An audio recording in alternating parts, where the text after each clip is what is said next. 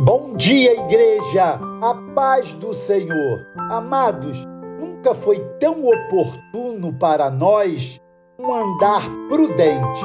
E esse andar prudente pressupõe movimento. Nada substitui uma boa e prudente observação de tudo que está à nossa volta. Evitemos dar opiniões baseadas em nossos achismos, sobretudo no momento nacional. O texto que leio com você agora é decisivo para esse posicionamento nosso. Eis o que nos diz o apóstolo Paulo em Colossenses, capítulo 4, versos 2, 5 e 6. Dediquem-se à oração Estejam alertas e sejam agradecidos. Sejam sábios no procedimento para com os de fora. Aproveitem ao máximo todas as oportunidades. O seu falar seja sempre agradável e temperado com sal, para que saibam como responder a cada um. Falar e agir precipitadamente pode trazer irremediáveis prejuízos. O apóstolo Paulo, falando aos Efésios, no capítulo 5, versos 15 a 17, adverte: Portanto, vede prudentemente como andais, não como nécios, mas como sábios, remindo o tempo,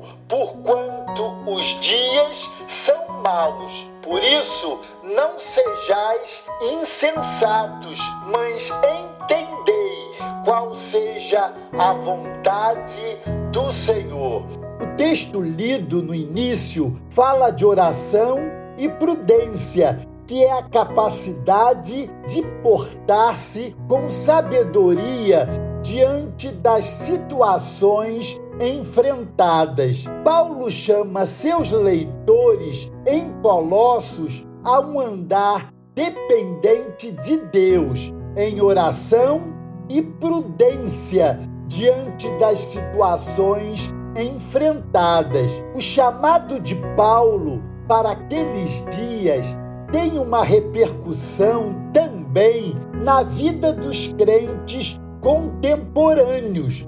Paulo não economiza conselhos e ordenanças aos seus leitores quanto ao exercício da prudência. A prudência é definida como virtude que faz prever e procura evitar as inconveniências e os perigos, o que traz cautela e precaução, e ainda calma, ponderação, sensatez, paciência ao tratar de assunto delicado ou difícil. O prudente, então, é alguém que vigia. Ele dificilmente é apanhado de surpresa. O prudente sabe quando falar e quando calar. Não tem sido fácil encontrar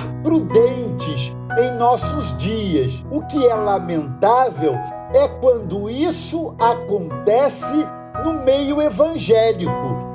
Nunca a passionalidade esteve tão em alta, especialmente nas redes sociais. Gente, as opiniões beiram o desatino. Por que não aproveitamos a visibilidade das redes para anunciar a Cristo? Amados, sejamos prudentes. Segundo a visão paulina, inspirada pelo Espírito Santo, como seria o nosso agir em prudência? Primeiro, vigiar em oração perseverante com ações de graças. A prudência é filha da sabedoria e quando ela se associa à oração, o resultado pode ser surpreendente. O prudente é sempre bom observador.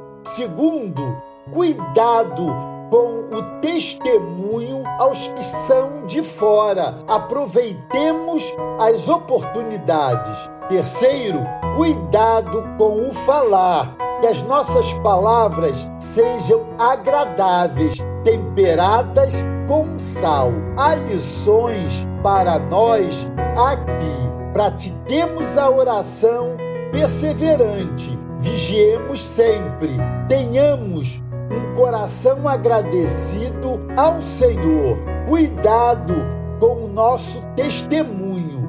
Não percamos as oportunidades de anunciar a pessoa de Cristo. Se preciso, tenhamos cuidado com o falar, temperemos os nossos pensamentos e as nossas palavras para que elas transmitam graça aos que ouvem. Saibamos usar as palavras e muito mais o silêncio prudente. Não esqueçamos que a prudência é filha da sabedoria e não esqueçamos que a observação é companheira do silêncio. Atentemos Deus os abençoe.